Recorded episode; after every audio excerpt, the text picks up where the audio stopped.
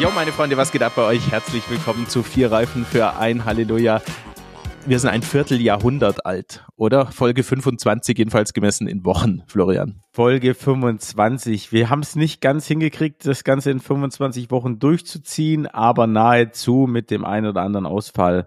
Ich hoffe, ihr verzeiht uns, aber uns macht es nach wie vor sehr viel Spaß. Und ich würde sagen, wir haben auch wieder einiges im Koffer für diese Folge, oder? Ja, 25 Folgen heißt für mich 25 mal Freude, 25 mal eine schöne Auszeit vom Alltagsgeschäft und ähm, eine schöne Auszeit haben wir letztes Mal auch besprochen. Wenn du dich erinnerst, wir haben über den Cayman GTS 4.0 ausführlich gesprochen und ähm, ich habe Feedback bekommen. Aus der du hast Feedback bekommen, ja, dann ja. hau raus. Ich bin ja. gespannt. Hoffentlich nur Gutes. Ein Hörer schreibt, Ihr seid beide definitiv Petrolheads aus dem letzten Jahrtausend.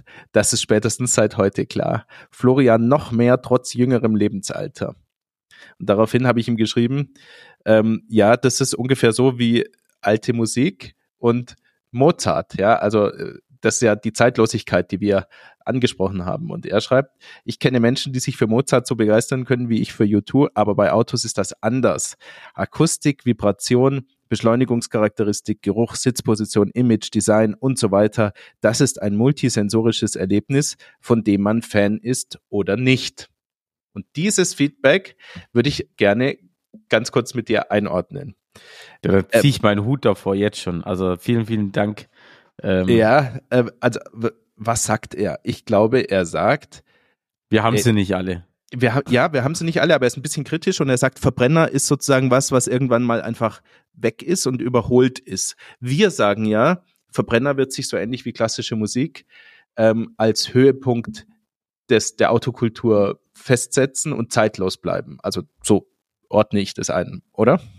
Ich glaube, Liebhaber wird's immer geben. Und ähm, in, je, in jedem Bereich, sei es für klassische Musik, sei es für die Automobilindustrie, für die automobile Kunst. Also es gibt nicht umsonst geht man aktuell ja in ein Museum, in ein Porsche-Museum, in ein Mercedes-Benz-Museum. Und von den anderen Autoherstellern gibt's ja auch Museen äh, und erfreut sich dort an wirklich alten klassischen Autos. Und ich glaube, umso mehr die Elektrifizierung voranschreiten wird, umso größer wird der Spagat zwischen der neuen Zeit und der, ich sage in Anführungszeichen, alten Zeit. Obwohl das Auto, also jetzt in meinem Fall der GTS, ja erst zwei Jahre alt ist, fühlt er sich für viele schon tatsächlich alt an, weil einfach eine neue Ära der Antriebstechnologie äh, eingeläutet wurde oder wir, wir kurz davor sind. Ich glaube, dass der Hörer uns halt ähm, kommunizieren möchte, dass aus seiner Sicht äh, dieses Fahrzeug bei uns eine Seite zum Schwingen bringt in unserer Seele äh, von früher. Also wir kennen das Geräusch von früher, ähm, aus unserer Kindheit, aus Filmen, ähm, ja und so weiter. Aber dass wenn eine neue Generation ohne diese Prägung aufwächst, also wenn du nur mit Elektrofahrzeugen aufwächst und kommst dann neu an einen Verbrenner ran, von der 30, 40 Jahre alt ist, ja, also sagen wir mal in einigen Jahrzehnten, ähm, ist, glaube ich, seine These, dass es dann nicht so ist, dass du sagst, Mensch, das war der Höhepunkt der Autokultur, sondern bist du eher befremdet von davon, wie langsam das Fahrzeug ist, wie laut das Fahrzeug ist, so wie man eben von alten Dingen befremdet ist. Und das ist, glaube ich, eine, eine ganz interessante ähm, soziokulturelle Diskussion, die man da führen kann, ähm, wie das wahrgenommen wird. Ja, das, da gebe ich dir recht. Das vielleicht, mag schon, schon der Fall sein, ja. Vielleicht bleiben ja Verbrenner Feinschmeckerware. Es gibt, äh, ganz ehrlich, wie gesagt, es gibt für alles Feinschmecker, Liebhaber, wie du es auch nennen möchtest, für die unterschiedlichsten Themen. Aber diese Vielschichtigkeit in unserer Gesellschaft ist ja auch was Schönes. Ist auch was Schönes. Ich möchte noch ein anderes Beispiel geben. Ähm, ich spiele in der Freizeit Gitarre. Ja, schlecht, aber gern. Mhm. Und bei E-Gitarren gibt's ähm, äh, gab es früher, so ähnlich wie bei Fernsehern, nur Verstärker, die mit Röhren betrieben waren. Und diese Röhrenverstärker hatten relativ viele Nachteile. Sehr, sehr schwer. Die Röhren sind kaputt gegangen im Laufe der Zeit. Ähm, äh, die sind heiß geworden im Betrieb und wenn man sie zu stark belastet hat mit Output, dann ist der Klang nicht sauber geblieben, sondern hat sich leicht verzerrt und mhm. hat sich so cremig verzerrt bis hin zu stark verzerrt, je nachdem, wie stark er übersteuert wurde. Und daraus hat sich letztendlich die Rockmusik entwickelt. Aus diesem versehentlichen Übersteuern von Röhrenverstärkern, die nicht laut genug waren für die Halle, in der man gespielt hat. Ja. Das heißt, am Gerade, Anfang, ja. ja. am Anfang äh, war es sozusagen ein Versehen oder eine technische Unzulänglichkeit. Später gab es dann Solid-State-Verstärker. Ich, weiß nicht, ob die mit Kondensatoren funktionieren. Ich bin da physikalisch leider ein totaler Depp. Ja. Also jedenfalls, diese Probleme konnten gelöst werden. Verstärker wurden dann ähm, so laut, wie man es haben möchte und so clean, also so unverzerrt, wie man es haben möchte. Das war sehr schnell gelöst, das Problem, zehn Jahre später. Ähm, diese Solid-State-Verstärker hatten dann eine ganz gute Zeit für ungefähr ein Jahr. Und danach haben die Leute kapiert, sie wollen den Sound der Röhrenverstärker. Warum? Weil er die Kultur geprägt hat. Er hat die Popkultur geprägt. Das ist der Sound, den wir kennen von den Liedern. Ähm, ja, und seitdem wird im E-Gitarrenbereich absichtlich alte Technik verwendet, weil man sagt, das ist der, das war der Höhepunkt der Soundkultur. Ja, das betrifft alte Verstärker mit Technik, die längst überholt ist. Das betrifft auch Gitarren, wo man immer noch mit passiven Tonabnehmern arbeitet, ja, die einfach elektromagnetisch angesteuert werden. Es gibt längst aktive Tonabnehmer, die viel sensibler sind, ja, die aber für uns diese, diesen Anschlag, also Attack nennt man das auf Englisch, nicht so klingen lassen wie das, was wir gewohnt sind. Also wir sind eine ganz bestimmte Klangästhetik gewohnt und die hat sich als Nonplusultra kulturell in den Köpfen festgesetzt. Kannst du mhm. dir vorstellen, worauf ich hinaus will? Und ich, ich glaube, ich kann sogar den Bogen spannen oder vielleicht auch die Seite spannen, ja, ja. Äh, wieder zur Automobilindustrie, weil das ist doch genau das Problem. Also, was der Zuhörer hier passend beschrieben hat, äh, diese, dieses emotionale, diese Vibration, diese äh, Soundkulisse, dieser Ruck, der durchs Auto geht, wenn das der nächste Gang eingelegt wird. Das ist doch auch das, was die Automobilindustrie sucht bei der Elektromobilität, um die entsprechenden Emotionen reinzubekommen. Ja. Und wir haben schon mal einen vorgestellt, ähm, der ähm, das Ganze äh, umsetzen wird und der und zwar der Hyundai Ioniq 5N.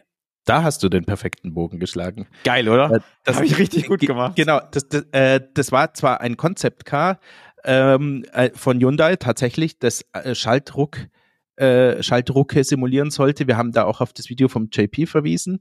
Ähm, genau. Wir haben später sogar noch ein zweites Modell ganz kurz genannt. Das war ein Dodge Charger Concept Car. Ja, richtig. Das äh, ein ähnliches Setup hatte.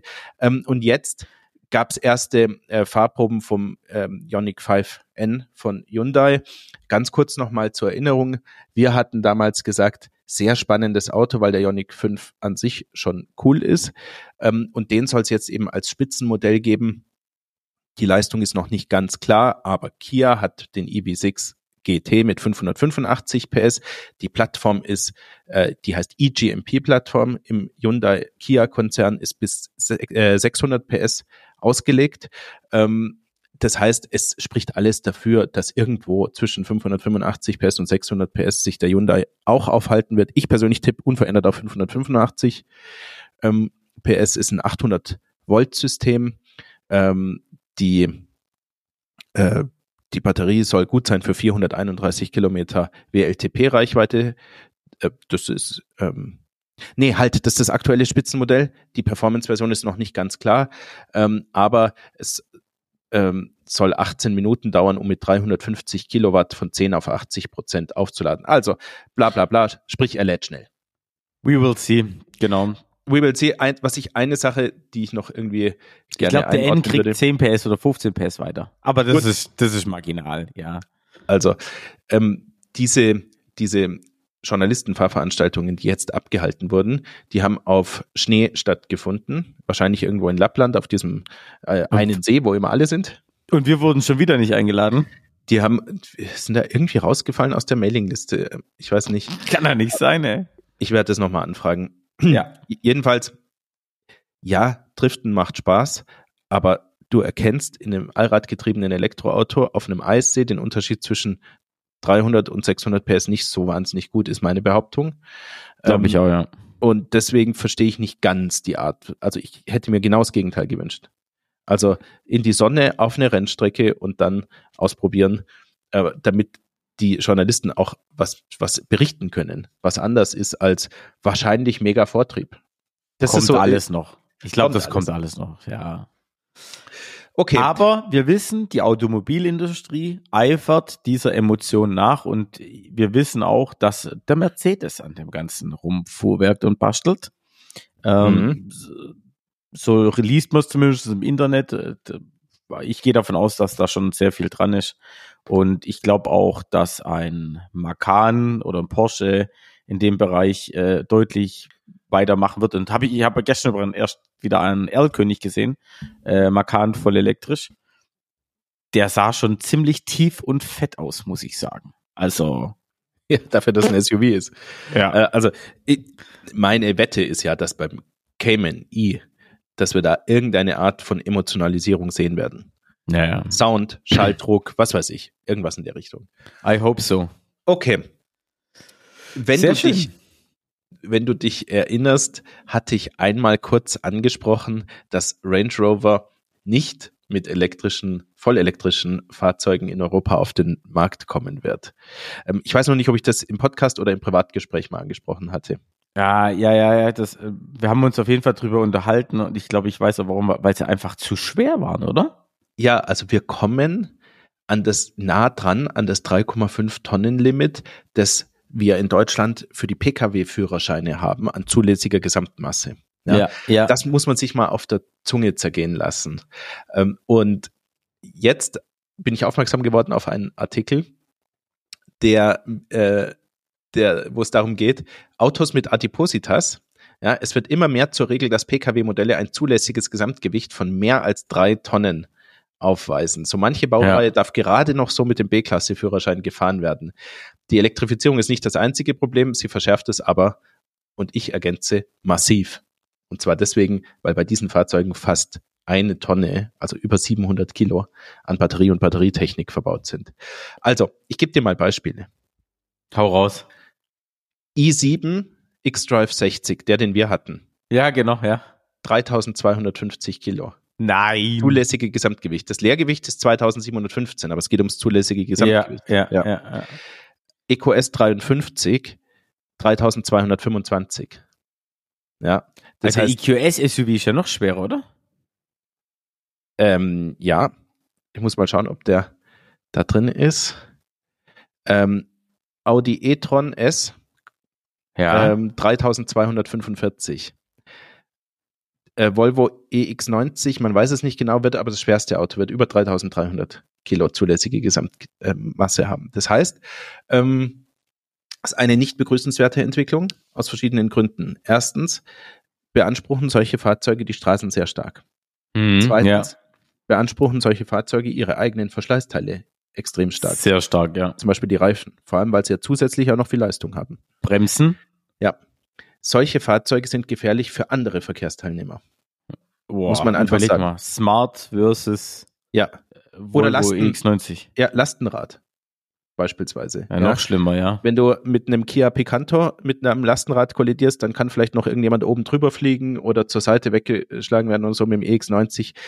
Ich will es jetzt nicht blöd ausdrücken, aber fährst einfach drüber wahrscheinlich. Oder dein Lieblings-Opel. Opel äh, Roxy. ja. Der ist einfach weg. Der ist einfach wie in so einer Schrottpresse, so ein kleiner Metallwürfel. Also. Nicht gut, ne? Nee, wir, wir machen jetzt bisschen Spaß, aber es ist eine Entwicklung. Natürlich, wir wollen immer mehr Reichweite. Wir wollen immer größere Akkus. Ja, gleichzeitig sehen wir aber jetzt, das geht gewichtsmäßig nicht. Also, ja, wir sind auch in physikalischen Zwängen irgendwo und, und man sieht jetzt, die Luxusfahrzeuge kommen an die Grenze. Ja. Ich, ich denke, das Thema äh, Physik im Umgang mit E-Autos ist sowieso eins, was eine nähere Betrachtung lohnt. Ja, und, äh, und, und weniger jetzt nur die emotionale Herangehensweise. Ähm, eine weitere Neuigkeit, oder was heißt Neuigkeit, ein, ähm, ein Artikel, den ich gelesen habe, wollte ich mit dir besprechen. Ähm, und da geht es darum, E-Auto als Stromspeicher. Ja. Mhm. Ja. Ähm, warum? Weil der Gedanke ist folgender. Habe ich eine PV-Anlage? Habe ich. Ja, hast du. Dann kann ich mein Fahrzeug gut tagsüber in der Sonne laden. Ja. Memo Ähm, und ich muss ich gleich machen, es scheint die Sonne. Mhm. Wenn ich tagsüber lade, dann gibt es aktuell die Möglichkeit, äh, also die meisten Leute sind tagsüber in der Arbeit oder, oder so, ja. Ähm, dann gibt es die Möglichkeit, die in einem Hausspeicher diese Energie aus der Sonne zu speichern. Diese Hausspeicher sind sehr teuer. Ja, also Mhm. ein, ein Hausspeicher mit 77 Kilowattstunden Kapazität kostet mehr als ein Model 3 mit 77 Kilowattstunden Kapazität. Und ja, da ist noch ja. ein Auto dabei. Ja. Das ist Also richtig. könnte man auf die Idee kommen, wieso nehme ich nicht mein E-Auto als Stromspeicher? Also abends, wenn alle daheim sind, wenn gekocht wird, gewaschen wird und so weiter, dann nehme ich die Sonnenenergie, die ich in meinem Auto geladen habe. Ja. Aber es gibt das Problem, dass Autos aktuell ähm, die äh, den Strom nur aufnehmen können, aber ihn nicht wieder abgeben können. Ja. Stopp. Es gibt Autos, die können das. Bidirektionales Laden nennt sich das dann. Kia EV6 zum Beispiel kann das Ganze. Wirklich? Ja. Ich, also ich wusste das nicht. Ich wusste, dass der Kia EV6 eine Steckdose im Kofferraum hat, wo man seinen Toaster betreiben kann oder ein Ah. Faxgerät. Uh, stopp. Ja. Jetzt, kann, jetzt kann sein, dass ich natürlich Quatsch erzählt habe. Ja, genau. Also ich weiß, du kannst auf jeden Fall externe Mhm. Geräte damit betreiben mit dem Kia. Genau, ich glaube aber nicht, dass du sozusagen in, in, in Starkstromkapazität ges- gesteuert Strom ja, abgeben mm, kannst. Ja. Ja. Okay, aber Also- Fisker Ocean kriegt zum Beispiel das. Also es gibt jetzt Autos zukünftig, die es können. Fisker Ocean zum Beispiel ist ein Beispiel. Bidirektionales Laden Also ist hier die- das Stichwort. Die These ist, da, dem liegt eine Studie zugrunde, dass bidirektionales Laden den Autarkiegrad von Haushalten mit PV-Anlagen verdoppelt. Hm. Ja, also das bedeutet, wenn du aktuell einen Autarkiegrad von 24 Prozent beispielsweise hast, ähm, dann werden das 46 Prozent äh, werden können durch ein E-Auto, das bidirektionales Laden hat. Ja, so ungefähr verdoppelt. Also das heißt, es würde Haushalten extrem helfen. Es würde Energie, die, ent, die ansonsten in, ähm, in, in Autos einfach am zweiten Tag nicht mehr reingeladen werden kann, weil der Akku ja immer noch voll ist und nicht verbraucht werden kann. Ja, ähm, und, und insoweit würde da PV-Kapazität verpuffen. Ja, ähm, und, und diese Situation kann verbessert werden. So, nur Das ist, ich, ich finde es hochinteressant. ich finde super, Hochinteressant. ich finde super interessant und ich bin mir ganz sicher, dass es in die Richtung geht. Mhm. Weil es gibt auch Modelle inzwischen, das, wa- was mir jetzt gerade kommt. Also es, es wird immer welche geben, die können dann beschummeln, bescheißen oder was ich was. Zum Beispiel, ich fahre ins Geschäft, lade dort mein Auto auf den Nacken vom Arbeitgeber auf, fahre nach Hause, stecke das Auto an und sage, so, bitteschön, mein Haus wird jetzt betrieben mit der Energie, die ich vorher in mein Auto aufgeladen habe. Situation eins. Situation zwei: ähm, es gibt eine smarte Art und Weise, äh, das wollte ich mir jetzt anschauen. Es gibt Stromanbieter, die tatsächlich zu gewissen Stunden Überschussenergie anbieten zu sehr guten Konditionen. Die liegen aktuell so bei 13, 14 Cent die Kilowattstunde. da, ja, da hat mir auch der Daniel mal berichtet von einer sogenannten Stromcloud, wo Ja. du so eine Art Stromgirokonto haben kannst. Also, Das ist nochmal was anderes. ah, okay. Das ist nochmal was anderes. Das ist ein spezieller Anbieter mit einem Tarif, mit dem du, also das ist ein Stromanbieter mit speziellen Tarifen und dann kannst du halt zu einer gewissen Uhrzeit, zum Beispiel, und das siehst du in der App immer, zum Beispiel zwischen 13 und 15 Uhr an dem heutigen Tag, weil zum Beispiel sehr viel Sonne scheint, kannst du sehr günstig den Strom einkaufen. Und dann wäre es ja so, dass du sagen kannst, okay, den Strom, wo, wo lagere ich den zwischen? Und dann kannst du natürlich sagen, ab damit ins Auto. Ich lade jetzt zum Beispiel 30 oder 40 Kilowattstunden äh, zu 13 Cent und verbrauche ihn dann wieder mit dem Speicher von meinem Auto, wann ich ihn brauche. Und das ist natürlich genial, weil es scheint ja nicht immer nur die Sonne, das muss man auch sagen. Ja. Also ich glaube, der Gedanke ist, dass wir an vielen Stellen, wann immer die Möglichkeit besteht, Energie erzeugen und sie dann in intelligenter Weise verteilen, oder? Das Hm. ist so ungefähr der, Hm. der, der gemeinsame Nenner all dieser Überlegungen. also ich bin ganz sicher, dass es dahin gehen wird. Weil finde ich genial. Ja, auf diese Weise können wir auch die, die drohende Überlastung der Netze, was ihre Kapazität angeht, äh, vermeiden. Also wir müssen es nivellieren. Es muss Strom an, an so vielen Uhrzeiten wie möglich und so vielen Orten wie möglich erzeugt werden, ja, damit wir nicht so große Stromklumpen haben, die man verteilen und transportieren muss. Ich, ich glaube, das ist sozusagen handwerklich die Aufgabe. Also ich habe gerade eben herausgefunden, wie das Ganze heißt. Ich habe Herz im Hinterkopf, habe gerade mal nachgeschaut. Wenn ihr wollt, kann ich sagen, wer dann aber ihr müsst euch selber informieren. Äh, das Ganze nennt sich Tipper. Wir helfen Tipper. Stroms, genau, Tipper. T-I-B-B-E-R. Äh, wir helfen dir, Strom smart zu nutzen. Aber bitte, liebe Leute, informiert euch selber. Das war jetzt nur mal äh, eine Idee, die ich gesehen habe, wie man das Ganze ein bisschen smarter machen kann. Ähm, ich muss mich da auch noch eingehend informieren, ja. Aber das wollte ich jetzt noch schön mit euch teilen. Gut. Also wir bleiben da dran. Ja, das ist ein Thema, wo wir dranbleiben. Also was tut sich? Ähm, und äh, ich habe die Zahlen jetzt noch einmal rausgesucht in der Zwischenzeit zum Autarkiegrad. Also hast du mhm. nur ein elektrisches Fahrzeug und steckst es in eine Dose, wo Strom rauskommt, der woanders von jemand anderem produziert wird, dann hast du Autarkiegrad null. Ja? ja. Also sprich, wenn das Stromnetz zusammenbricht, bist du aufgeschmissen. Mhm. Hast du ein E-Auto und eine PV-Anlage, dann, dann stellt diese Studie einen Autarkiegrad von 24 Prozent fest. Mhm. Hast du ein E-Auto und eine PV-Anlage und bidirektionales Laden, ja, dann erreichst du einen Autarkiegrad von 51 Prozent ich weiß jetzt nicht, ob sich dieser Autarkie gerade nur aufs Auto bezieht oder auf den Haushalt, aber ich meine Haushalt. Und hast du ein E-Auto, eine PV-Anlage, bidirektionales Laden und einen Hausspeicher, dann erreichst du in Anführungszeichen nur 59 Prozent.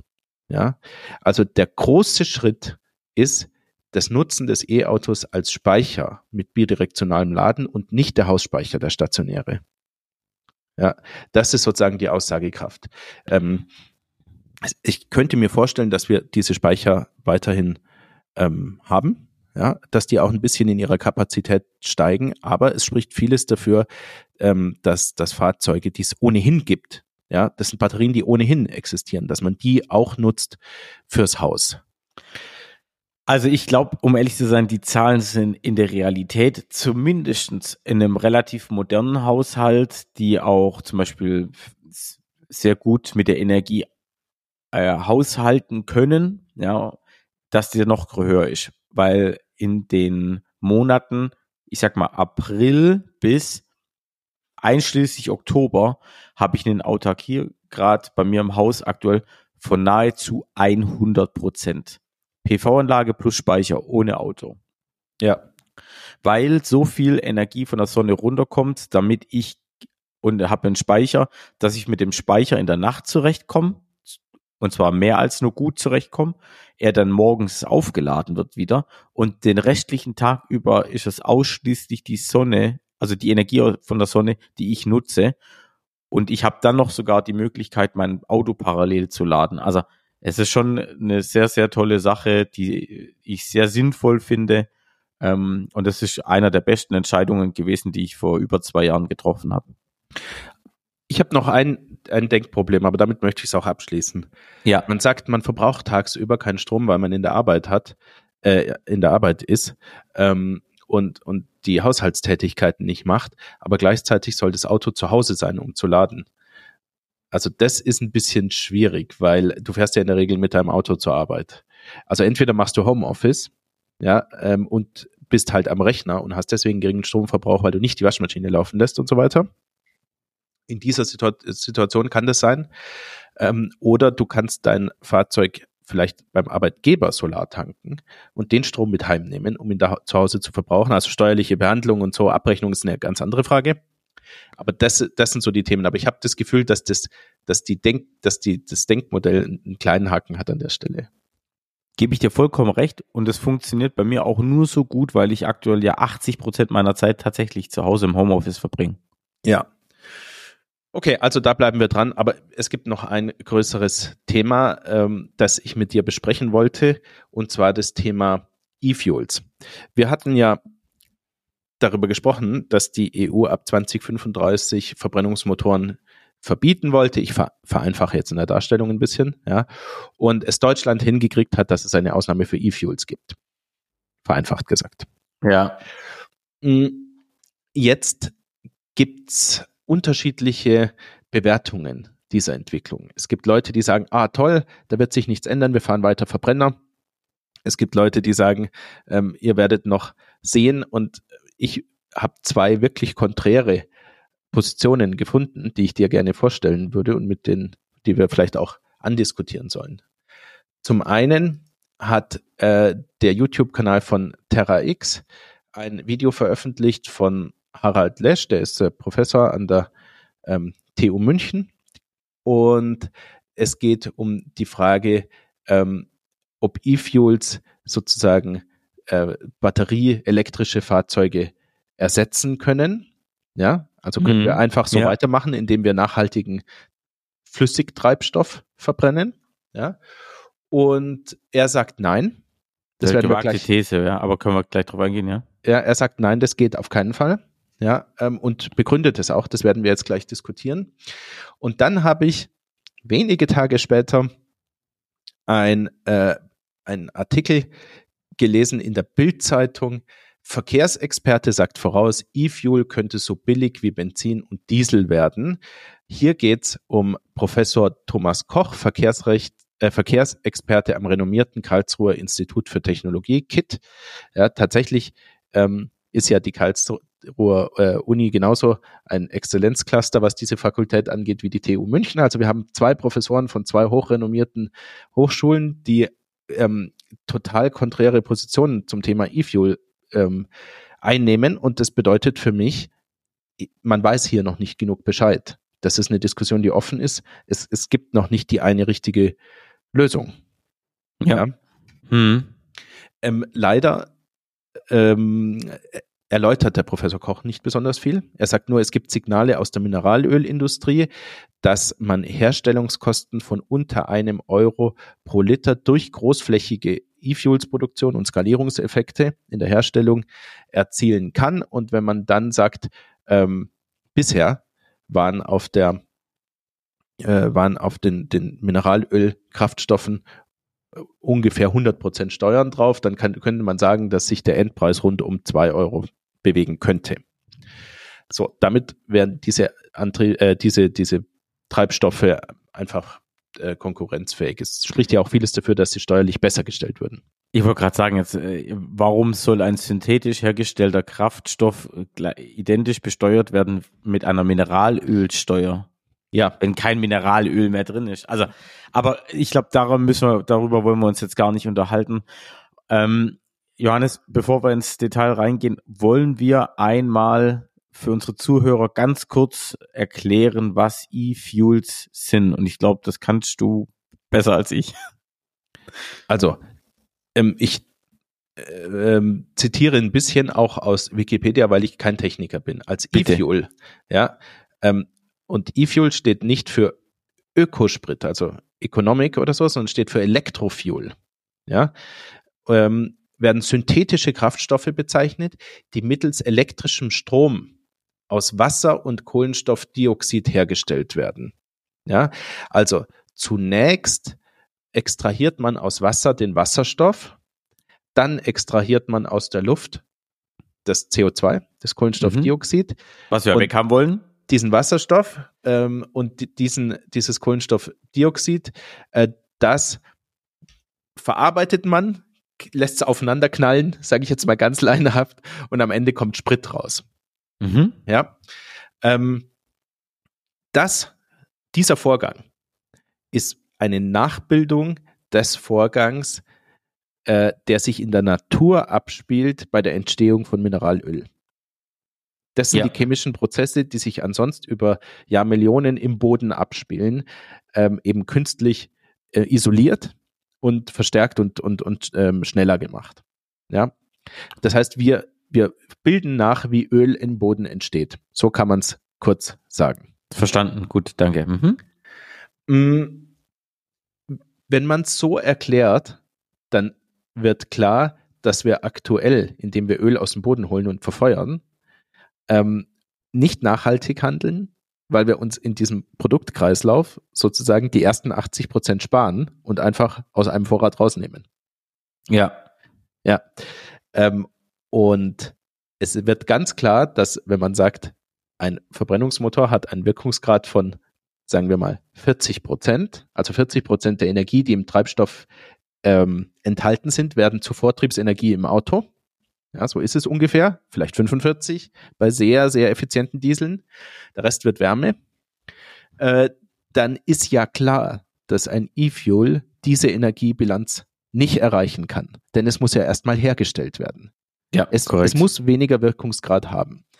Und tatsächlich bewegt sich der Wirkungsgrad aktuell bei circa 13 Prozent. Ja, ja, das ist extrem wenig. Ja, jetzt könnte man an der Stelle Schluss machen und sagen, wenn ich siebenmal so viel Energie, mehr als siebenmal, siebeneinhalb Mal so viel Energie reinstecken muss, wie ich am Ende in Bewegungsenergie für das Auto rauskriege, dann ist es vielleicht nicht optimal. Ja, das ist nicht optimal, weil ganz viel Energie in Anführungszeichen verschwendet wird. Energie geht ja nie verloren, aber wird verschwendet, indem sie in Wärme, äh, in Reibung, in den Herstellungsprozessen äh, und so weiter letztlich in Wärme umgewandelt wird. Dann ist aber der, also der Verbrennungsmotor an sich hat ja schon einen schlechten Effizienzgrad. Ja. Und der wird dir deswegen nicht besser, genau.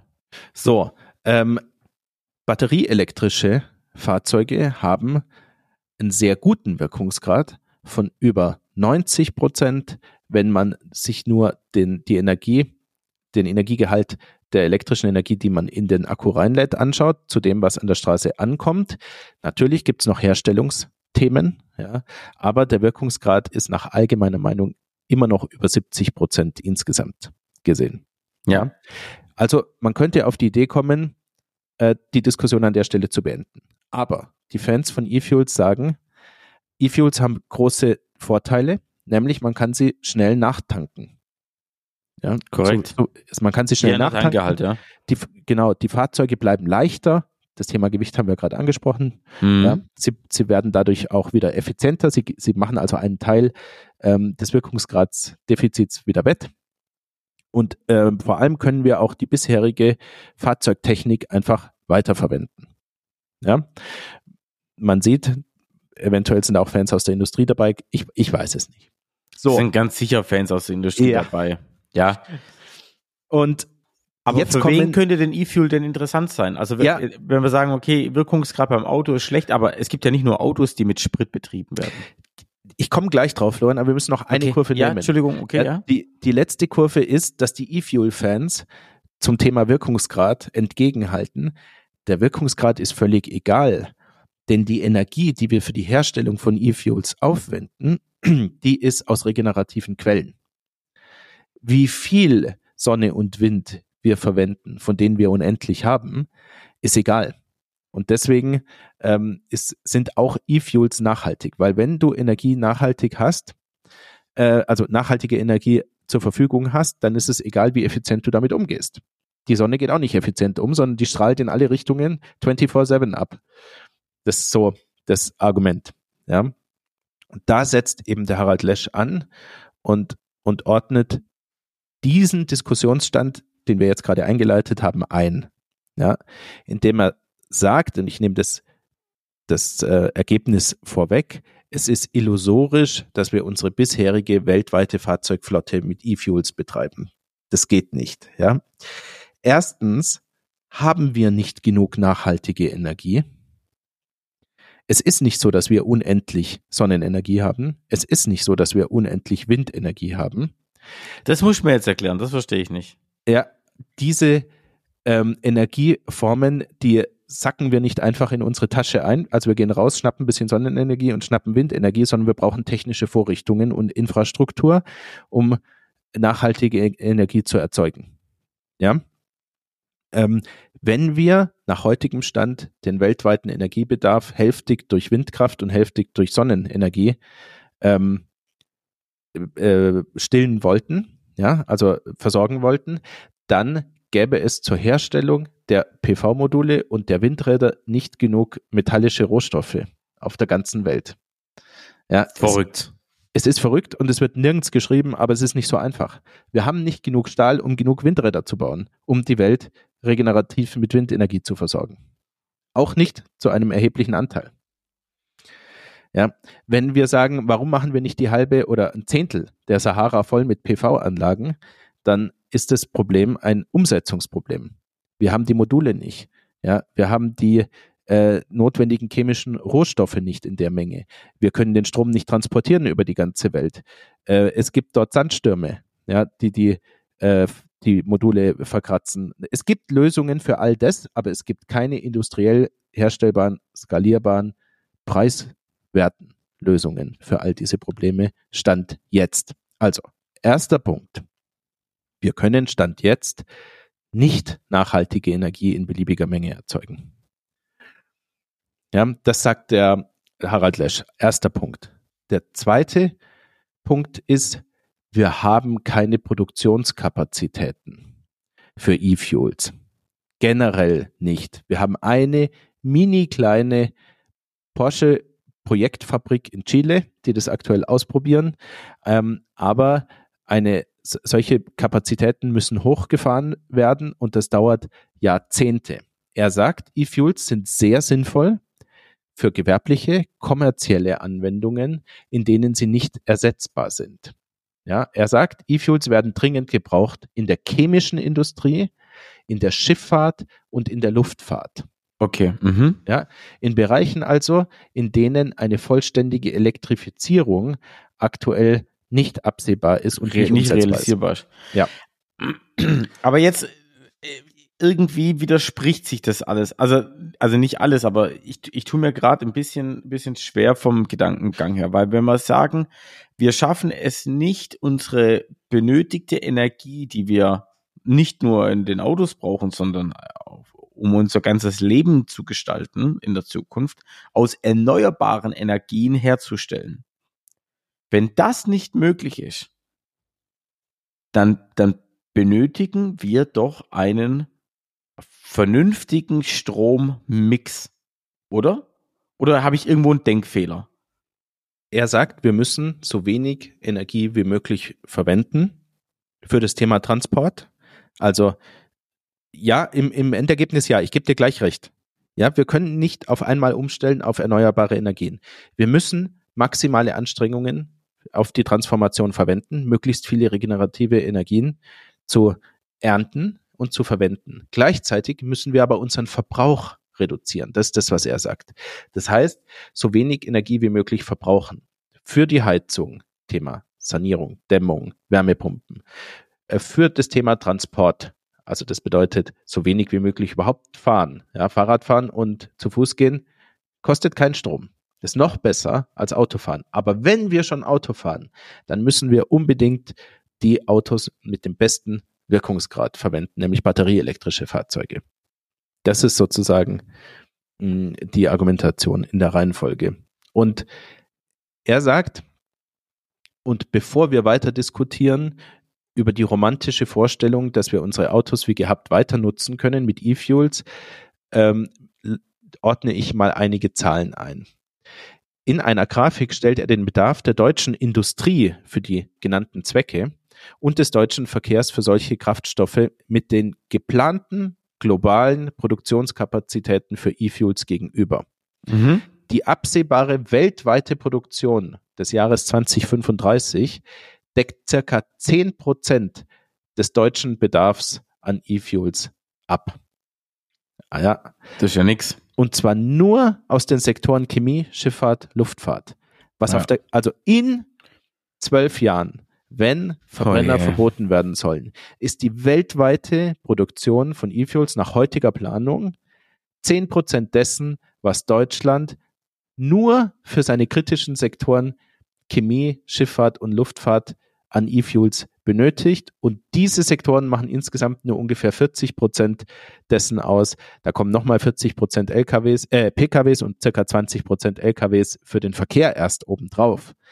Ja, das heißt, wir haben 5 Prozent, 4 Prozent dessen, was in Deutschland an E-Fuel-Bedarf da wäre, durch die weltweite Produktion abgedeckt. Das ja, heißt, und ich glaube nicht, dass nur Deutschland E-Fuels bekommt und alle anderen kriegen nichts. So ein Quatsch.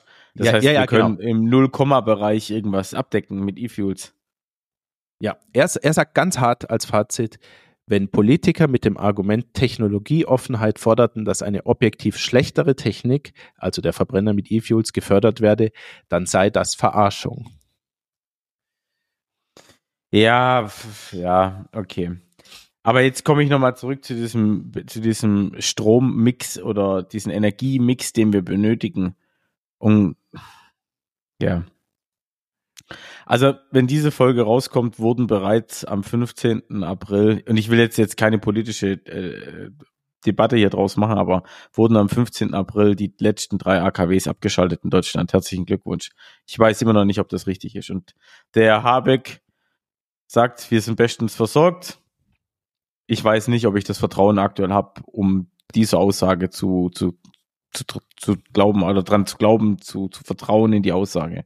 Vielleicht ist es auch so, du sagst ja zu Recht, du möchtest keine äh, politische Diskussion draus machen. Vielleicht ist es auch genau der richtige Ansatzpunkt. Also wir haben beim, bei vielen Themen, beim Thema Corona, beim Thema ähm, Flüchtlinge, beim Thema Energieversorgung, beim Thema Klima, vielleicht sollte man wirklich davon wegkommen, diese Themen als erstes mal politisch zu betrachten. Ja, also wie ticke ich politisch und dann, was ist das Ergebnis, was ich haben will und dann, wie rechne ich dahin, sondern vielleicht ist einfach eine technische, naturwissenschaftliche Herangehensweise die richtige. Also ähm, ich bin mir nicht sicher, dass der Lesch recht hat, ja, weil der Thomas Koch ist natürlich auch kein dummer Mensch, sondern einer der führenden Experten. Ja, der hat die gegenteilige Meinung, das muss man auch nochmal sagen.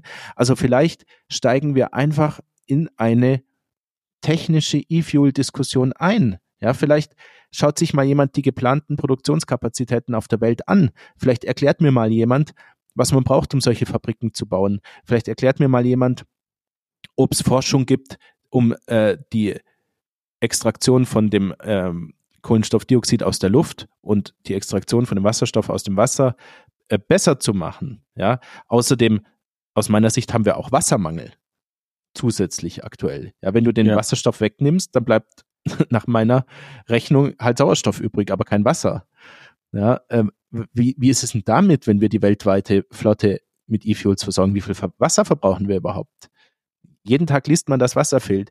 Also ich glaube, das ist so eine fundamentale, große technische Diskussion, dass man gar nicht mit Politik kommen muss, sondern dass wir jetzt erstmal diese Zusammenhänge und Größenordnungen und Zahlen diskutieren sollten, oder?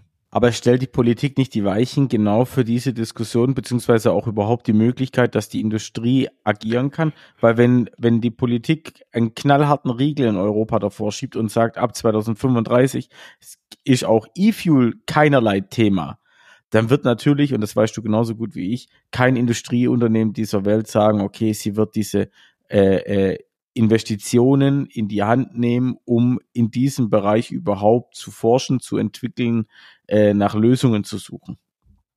Also wenn der Harald Lesch Weil recht hat, ich sehe es genauso wie du, wenn der recht hat mit seiner Rechnung, dann brauchen wir kein Verbot von E-Fuels.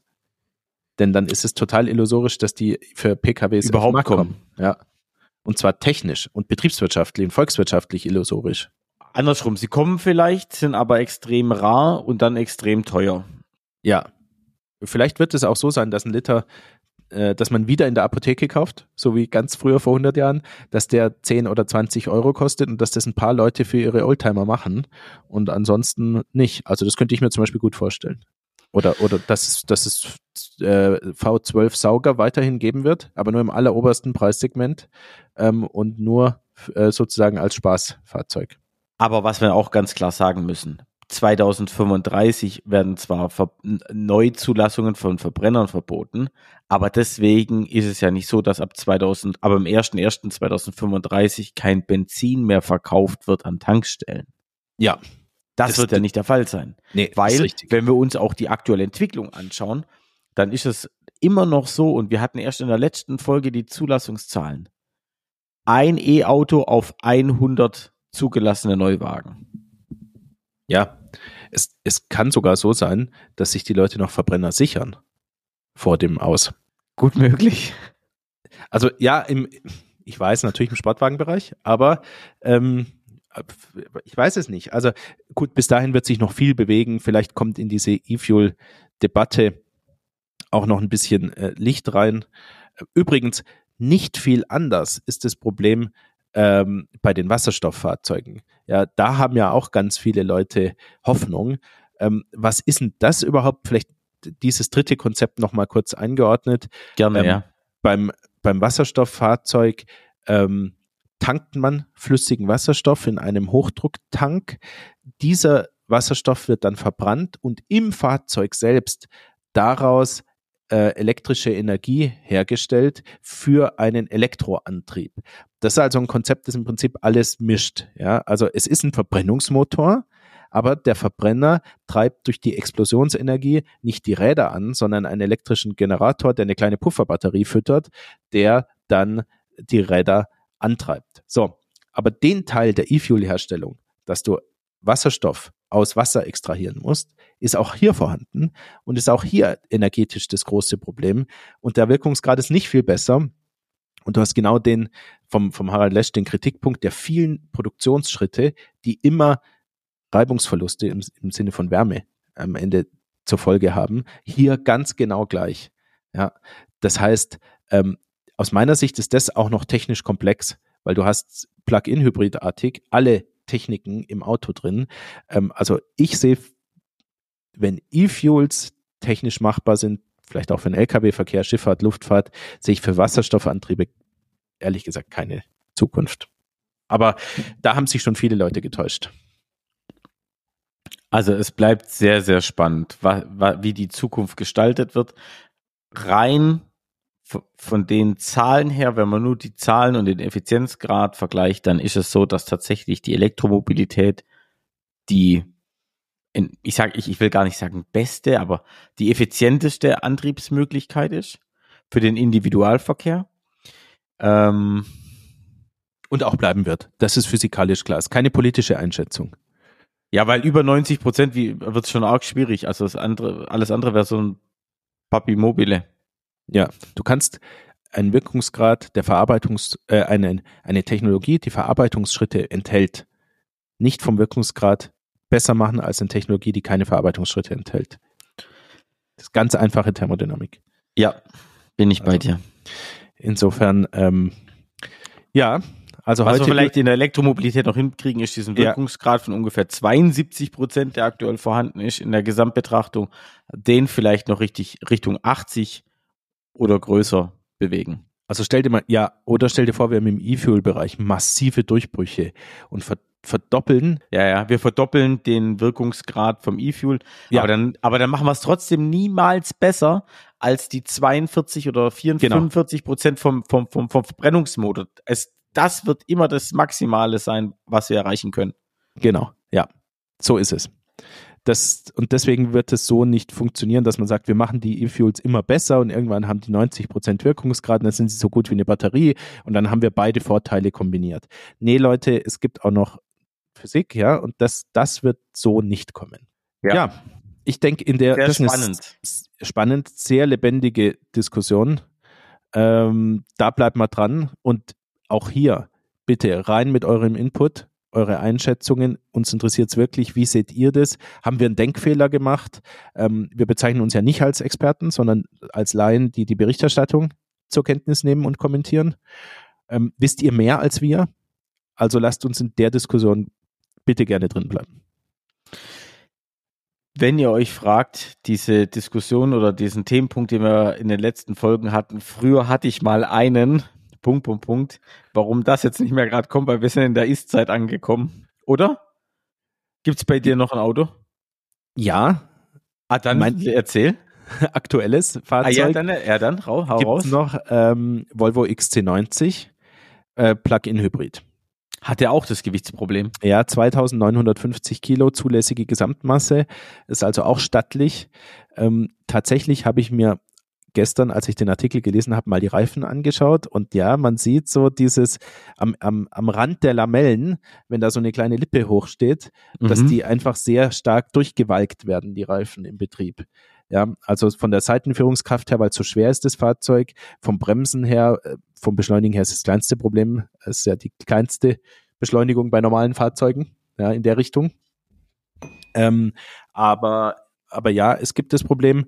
Ähm, an sich, es gab damals noch gute Leasingangebote. Davon habe ich eins geschnappt und ähm, ein, ein Fahrzeug, das ich unterschlagen habe, weil es uns nur sehr kurz begleitet hat, war ein Polo. Ich habe meiner äh, Frau zeigen wollen, dass man mit einem kleinen Fahrzeug eine Familie transportieren kann und wir hatten einen VW Polo und waren eigentlich zufrieden, aber es gab ein Problem, nämlich unsere Kinder waren so klein, dass die auf den Kindersitzen saßen und ihre Knie noch nicht abknicken konnten, sondern die Beine standen so gerade nach vorne, ja, weil das, das Knie noch nicht am Ende vom Kindersitz war, so dass die runterhängen konnten. Ja. Ja. Und dann gab es auf der Rücksitzbank nicht genug Platz zum Vordersitz. Das heißt, die, Hm. die, die Kinderbeine waren immer so ein bisschen, es wurde dann besser, als sie älter wurden, ja, aber, aber das Auto war einfach zu klein für uns. Ich musste es leider zugeben und, und der Deal mit meiner Frau war, dass sie danach sozusagen ein Auto ausprobieren darf, was sehr groß ist. Und sie hat sich immer, wie viele Frauen, ein SUV gewünscht Hm. und sie wollte ein Volvo, weil sie das am schönsten findet und am wenigsten protzig, sag ich mal, ja, von diesen großen SUVs. Volvo ist auch ein schönes Auto. Also ich, Ja. Volvo, Volvo hat sie richtig gemacht. Die haben tolle Autos gebaut die letzten Jahre. Toll.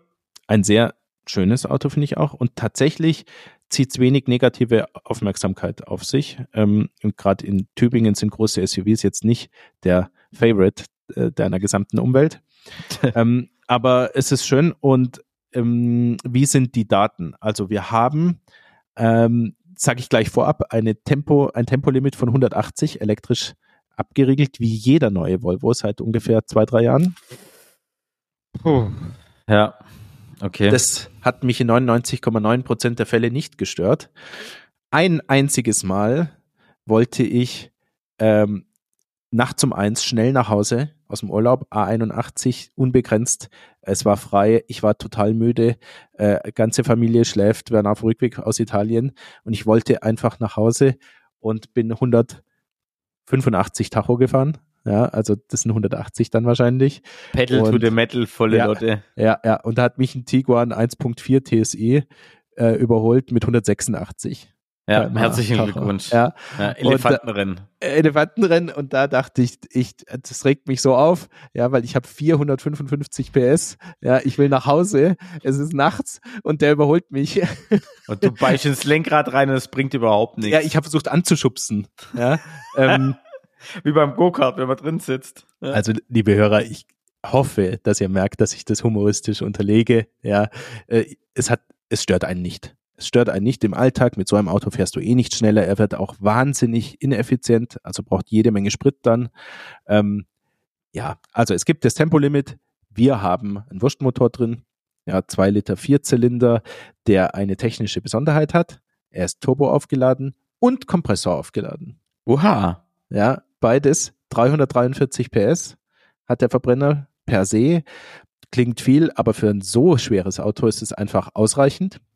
Ja, und dann gibt's noch äh, ungefähr 130 PS Elektromotor.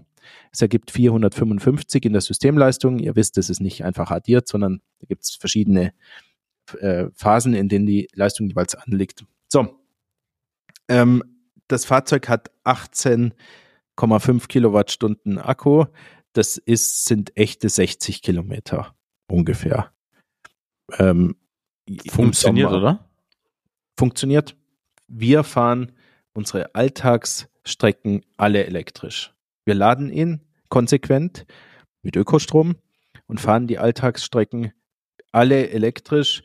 Ähm, es kann schon sein, wenn wir einen weiteren Ausflug machen, dass halt auf dem Rückweg der Verbrenner mal angeht, na und, dann geht die Welt auch nicht unter. Ja, aber wir machen, und die Urlaubsreisen machen wir mit dem Verbrenner. Ja, ist, also klar lade ich auch voll vorher, aber Naja, aber die Reichweite ist halt Ja. entsprechend. Genau. Ähm, ansonsten äh, Komfort Wahnsinn, Platzangebot Wahnsinn, dritte Sitzreihe, zwar das einzige Plug-in-Hybrid-SUV mit dritter Sitzreihe. Ja, das war auch ein weiterer Grund.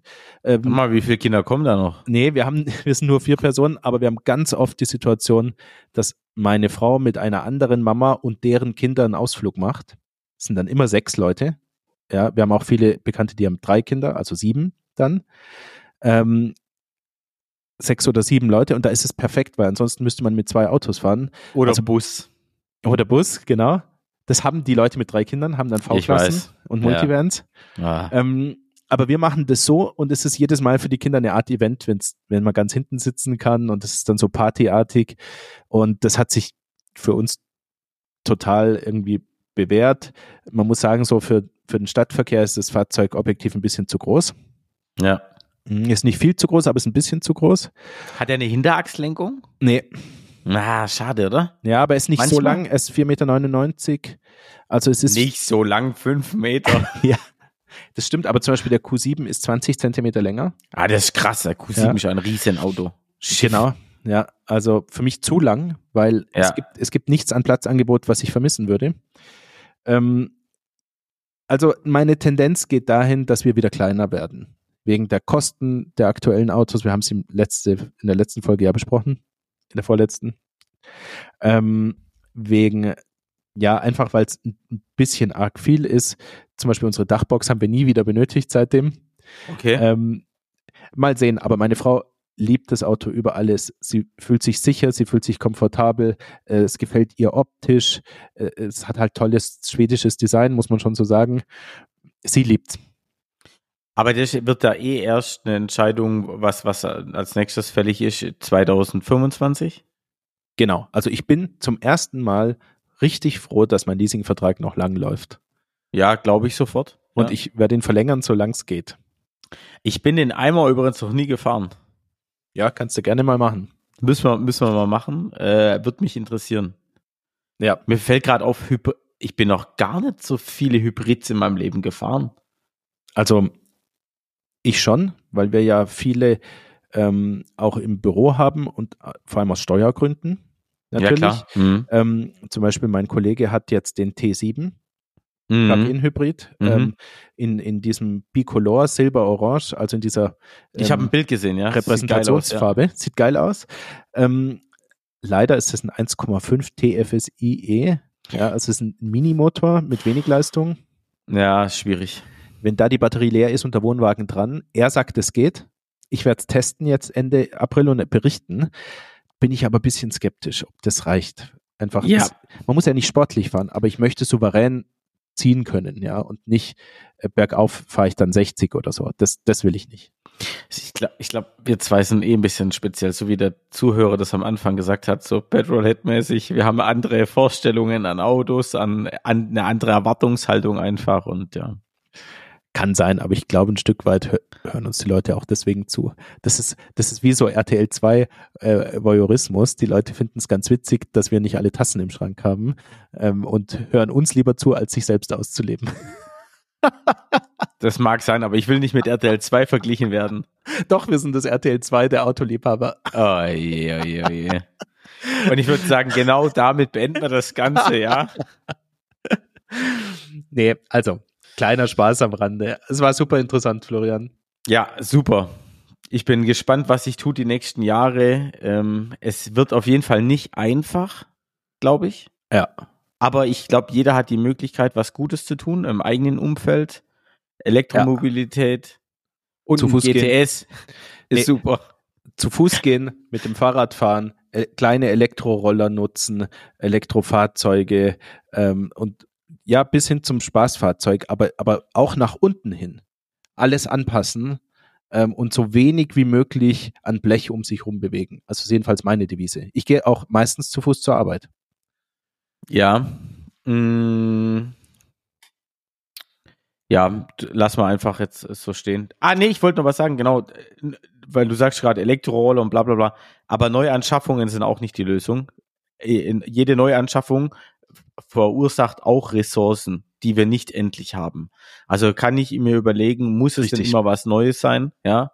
Ähm, es kann auch mal ein gebrauchter Artikel sein. Und ähm, ja, ich, glaub- also ich, ich tue mir zum Beispiel sehr schwer mit gebrauchten äh, Klamotten oder sowas. Äh, aber nur als Beispiel die Johanna, und das äh, ist echt so ein Ding, das äh, schätze ich an ihr. Die tut sich das echt an und schaut sich auch gebrauchte Klamotten an, die in einem sehr, sehr guten Zustand sind oder auch Schuhe oder irgendwie sowas. Ähm, jetzt nicht alles, ja, aber äh, schon, schon immer wieder. Und da denke ich mir, das könnten wir alle viel mehr machen. Auch äh, Artikel, die in einem sehr guten Zustand sind, ein zweites Leben einhauchen. Ist so. Also das ist ja, denke ich, das, was man als Nachhaltigkeit auch bezeichnet. Möglichst wenig Energie zu benötigen ähm, und die dann so regenerativ wie möglich. Ja. ja. Florian, vielen Dank. Schön war's. Liebe Johannes, Hörer. Ich sag Servus. Ciao. Ja.